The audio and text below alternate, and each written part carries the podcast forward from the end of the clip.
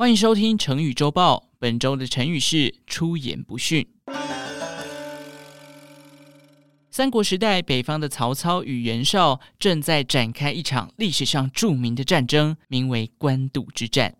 两队人马比较起来，袁绍军队在军力上大幅压制曹操，因此这一场战役对于曹操而言并不轻松。军队征战沙场，重要的就是后勤的粮仓。时间来到十月份，这时候大部分的粮草已经采收完毕。袁绍于是命令将领将采收完的粮草护送到一个名为乌巢的地方。这时，身边的军师开始给袁绍一些意见，包含像是要加派兵力保护军粮、夜袭曹操等等。但袁绍仗着自己的兵力优势，根本不把曹操放在眼里。甚至还跟自己的军师起了冲突，导致军师叛变，跑去投靠曹操。而且这位军师啊，还把护送军粮到乌巢的事情一并告诉了曹操。曹操一听，机会来了，立刻出兵，准备拦截这个在战场上重要的物资。得知消息的袁绍也赶紧召集各个将领，讨论接下来该怎么面对曹操的军队。这时候，有位将领叫做张合，他告诉袁绍，这次曹操派大军前来拦截粮草，为了达成目的，一定是派一支强而有力的军队。因此，张合建议赶紧加派人力，一同协防乌巢，击退曹操之后再做打算。不过，另外一位将军郭图却跳出来反对张合，他说。我们与其派人驻守粮仓，不如趁此机会偷袭他们的后勤。我建议啊，派大量的军队去攻打曹操的本营。等到本营沦陷之后，曹操势必为了要防守自己的大本营而掉头回去。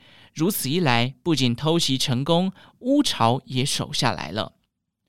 张合听到这种建议，马上提醒袁绍。曹操的本营可是十分坚固的，要攻破不是一时半刻就能打下来的。现阶段我们的首要目标应该是守住乌巢，让自己的军粮不会断炊。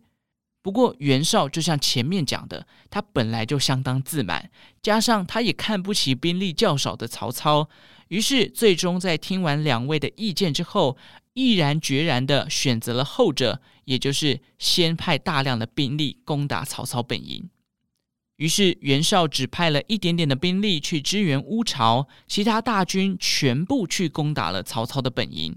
没想到，当救援队抵达乌巢附近时，发现粮仓已经被一把大火燃烧殆尽，乌巢也被攻破。曹操的军队也转头准备来解决这批人数不多的救援队。另一方面，曹操的本营也迟迟没被拿下，最终因为这一场关键一战，使得整个士气一百八十度大转变。曹操开始占上风，最终打赢了官渡之战，统一了北方。至于给出关键计策的两人，郭图因为害怕受到军法处置，反而诬陷张合说话态度傲慢、目中无人，甚至看到袁绍战败之后，非常的开心。